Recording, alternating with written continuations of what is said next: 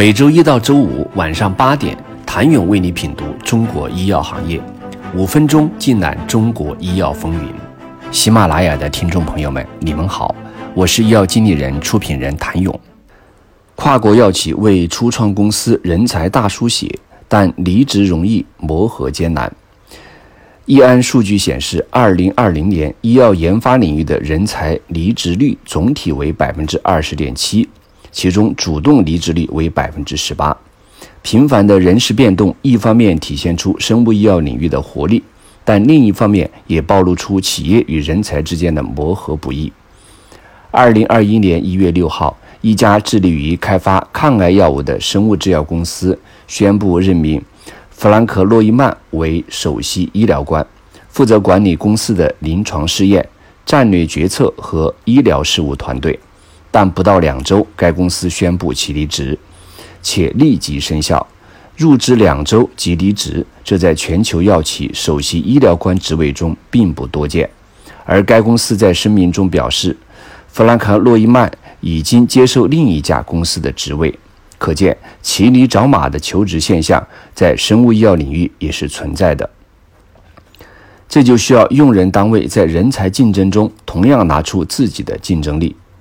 二零二一年一月，另一家致力于开发自身免疫性疾病药物的生物技术公司任命妮塔·贾因医学博士为首席医疗官，负责领导其在研单抗药物 IMVT 幺四零幺在多个适应症方向的探索。他曾是艾伯维两性健康和代谢发展部门的副总裁。然而，即使拥有超过二十年的药物开发和生物制药公司领导的经验，也未能让妮塔·贾因在该公司长时间任职。在任职五个月之后，妮塔·贾因提出了辞职，想要寻求其他机会。而公司又找来了曾在里莱担任杰出医学研究员和高级管理人员的马西亚斯博士担任其首席医疗官。目前，医药行业在人才数量上有很大的缺口，但对整个行业来讲，最主要的是如何打造一个更健康、更可持续的人才生态圈。现在可以观察到的是，整个行业的流动率非常高。过去五年，药企尤其是新药研发领域的人才流动平均都是在百分之二十以上。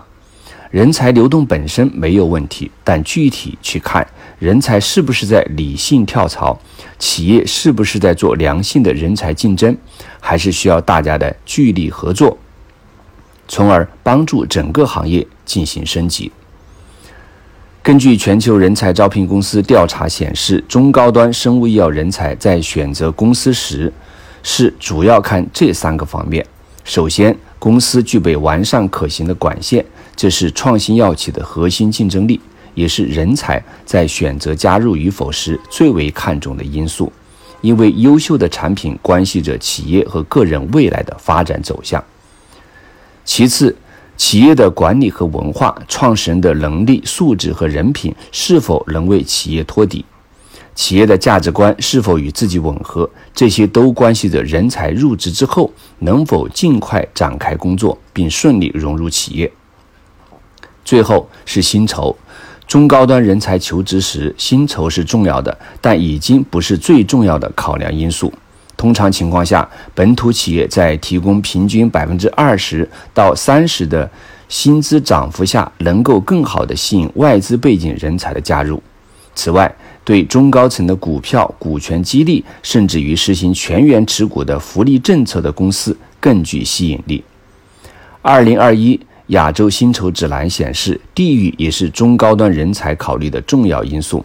跨国药企高管出于薪酬和管理权限的考虑，通常更有意愿加入本土企业开疆拓土。医疗健康行业百分之八十的受访者表示会考虑本土企业的机会。但对于同等级别的岗位，则会优先考虑跨国公司。